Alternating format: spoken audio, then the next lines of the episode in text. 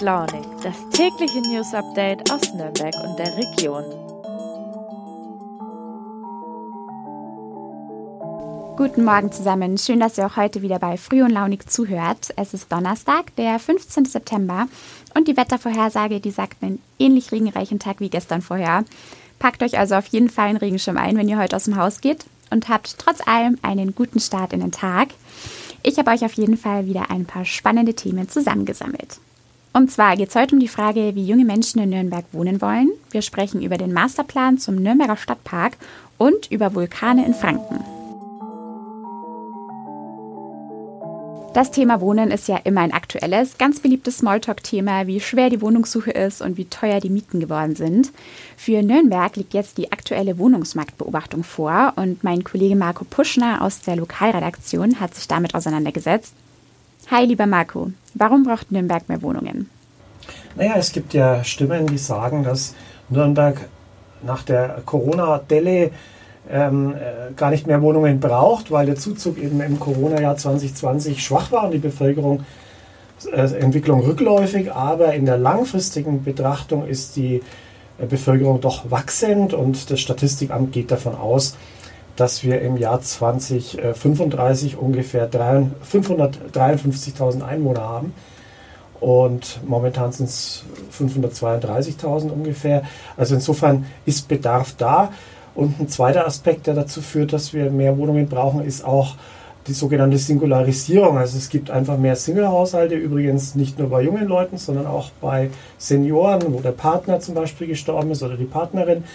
Und dadurch ist einfach der Pro-Kopf-Verbrauch an Wohnraum äh, größer geworden im Laufe der Jahre. Und auch deshalb äh, werden weiterhin Wohnungen benötigt. Und wie steht Nürnberg da im Vergleich mit anderen Städten da? Da muss man sagen, äh, ähm, so Städtevergleiche sind zum Teil immer ein bisschen schwierig, aber die Wohnungsmarktbeobachtung geht darauf ein und stellt fest, dass in Nürnberg sogar überdurchschnittlich viel gebaut wird, auch wenn man ja etwas hinter den eigenen Anforderungen, 2000 Wohnungen pro Jahr hinterherhinkt, wird trotzdem überdurchschnittlich viel gebaut, zum Beispiel mehr gebaut als in Stuttgart, was ja eine größere Stadt ist und eine Landeshauptstadt. Aber in Nürnberg äh, werden eben mehr Wohnungen fertiggestellt. Okay, das klingt ja dann schon mal gar nicht so schlecht. Der diesjährige Bericht hatte aber speziell das Thema junges Wohnen im Fokus. Wie möchten junge Menschen in Nürnberg dann am liebsten wohnen? Ja, da bezieht sich der Bericht auf Zahlen, die zum Beispiel äh, die DGB-Jugend in ihrem jährlichen Ausbildungsreport ermittelt hat. Und da stellt sich, stellt sich heraus, dass doch ein sehr, sehr großer Teil äh, noch bei den Eltern lebt. Äh, 72,3 Prozent waren es. Und 22,7 Prozent leben in der eigenen Wohnung. Wohnheime und WGs spielen bei Auszubildenden eine geringere Rolle. Bei den Studierenden schaut es etwas anders aus. Da wohnen auch 20 Prozent noch daheim, aber ähm, da äh, spielt das Wohnheim eine stärkere Rolle natürlich. Und passen diese Wünsche dann auch zur Wirklichkeit oder sieht die Realität doch ganz anders aus?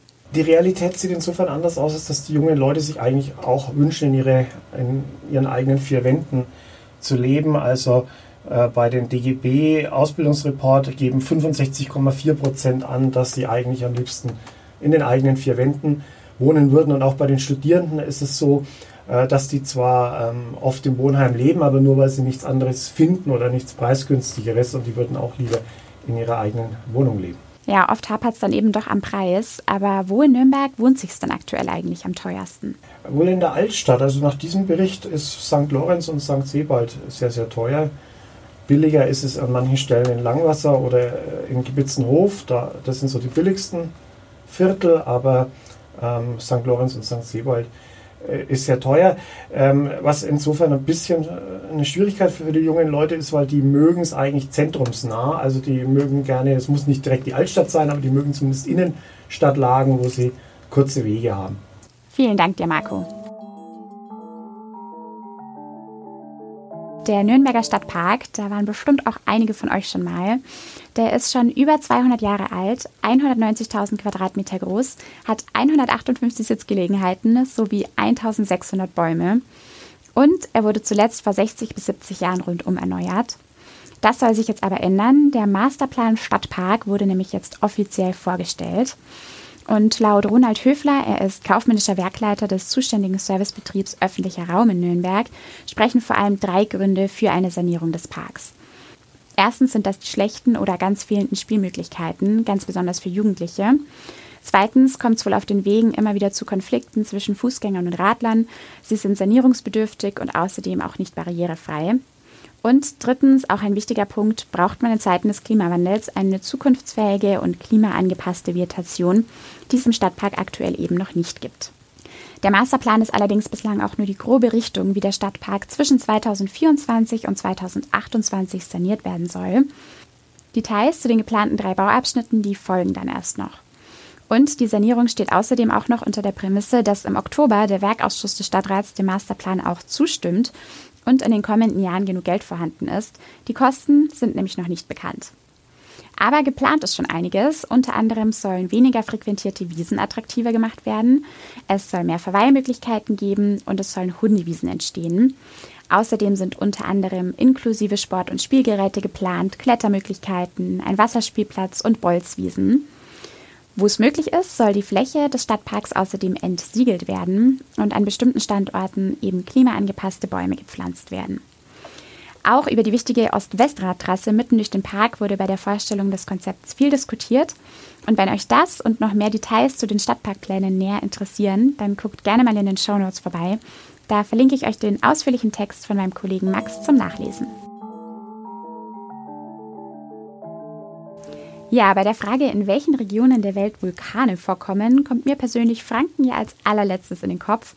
Aber auch wir leben hier in Franken in einer vulkanischen Zone. Mein Kollege Patrick Schroll aus der Forchheimer Lokalredaktion hat sich das mal näher angeschaut. Hi Patrick. Heißt es also, wir können Vulkane und die Folgen ihrer Ausbrüche sogar noch in der Landschaft erkennen? Ja, genau, das finde ich total spannend. Man muss aber ein, wirklich ein ganz genaues Auge drauf werfen. Also sie sind nicht immer gleich bei uns ähm, an der Oberfläche erkennbar, aber es gibt sogenannte Mare auch bei uns in Nordbayern und in der Landschaft erkennt man diese Mare als flache Mulden. Und Mare kann man sich so vorstellen, das sind Vulkane, die dort mal ausgebrochen sind und wenn Vulkane ausgebrochen sind, dann fallen die ganzen Gesteinsschichten, die da herausgefallen sind, wieder in sich zusammen und dann bleibt am Ende am Boden so eine Art Mulde übrig und das nennt man eben Mar. Und davon gibt es dann schon, schon einige bei uns in der Region. Und so eine Übersicht liefert auch der Geopark Böhmen auf seiner Internetseite. Also da kann man sich mal wirklich schlau machen und auf Entdeckungstour gehen. Du hast gerade gesagt, mal ausgebrochen sind. Das ist wahrscheinlich ja schon ziemlich lange her, oder? Ja, also für Geologen ist es eine, ein kurzer Zeitraum, für Menschen natürlich sehr lang. Also in den letzten 500 bis 700.000 Jahren gab es zuletzt bei uns Vulkanausbrüche, vor allem auch so im bayerisch-böhmischen Grenzraum, also Richtung äh, Tschechien. Okay, und gibt es noch andere Landschaftsformen, anhand derer man frühere Ausbrüche erkennen kann, oder sind es eben vor allem diese Mare?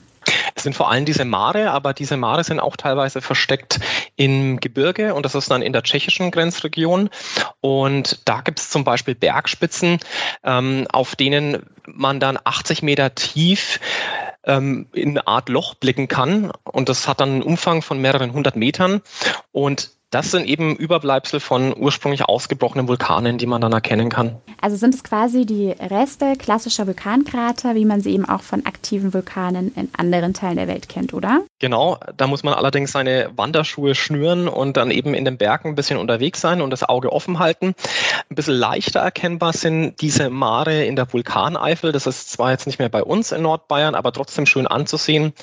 Die Vulkaneifel, die zeichnet sich ja dadurch aus, dass es da sehr, sehr viele Mare gibt und und diese Mare dort, die erkennt man als Seen in der Landschaft. Das sind so wie so runde Augen, ganz groß und ganz flache Seen und flaches Gelände ringsherum. Und das sind auch Überbleibsel von Vulkanen. Ähm, und diese Mulden, die diese Vulkane nach dem Ausbruch hinterlassen haben, die haben sich da mit Wasser gefüllt und heute schwimmt man da drin. Okay, und noch eine letzte Frage. Ausbrüche in naher Zukunft sind hier nicht wahrscheinlich, oder? Da besteht keine Gefahr. Das würde man wahrscheinlich auch lange vorher merken, oder? Tatsächlich, das würde man ähm, sehr lange vorher merken, denn so ein Ausbruch, der würde sich durch Schwarmbeben ankündigen. Also es sind Beben, die immer wieder äh, kommen und dann eben auf eine seismische Aktivität hinweisen. Solche Erdbeben gab es und gibt es immer mal wieder. Natürlich in so einer Stärke, dass man es fast gar nicht merkt. Ausnahme war da mal 85, 86. Da gab es wirklich ein größeres Erdbeben in der Grenzregion zwischen Bayern und Tschechien. Da hatte man dann auch eine 4,5 auf der Richterskala. Und ansonsten ist es so, dass es im östlichen Oberfranken und in der östlichen Nordoberpfalz so vier, fünf sehr junge Vulkane gibt. Und die könnten irgendwann mal wieder ausbrechen. Also das ist nicht ausgeschlossen. Das kann aber in einer Million Jahre sein, in zehn oder in hundert. Aber der Experte, mit dem ich mich unterhalten habe, der gibt da auch Entwarnung. Also Gefahr für Menschenleben gibt es nicht. Erstens mal, weil sie sich eben ankündigen und weil es dann auch Gebiete sind, die jetzt nicht direkt ähm, bewohnt sind. Danke dir, Patrick. Auch seine Texte dazu findet ihr natürlich unten verlinkt. Und falls ihr demnächst einen herbstlichen Wanderausflug in der Fränkischen macht, dann könnt ihr ja mal ganz genau die Augen nach Maren offen halten. Und das war's für heute, ihr Lieben. Kommt gut durch den Tag und schaltet gern morgen wieder ein. Es wird spannend. Es gibt nämlich eine Themenfolge für euch aus der JVA Nürnberg.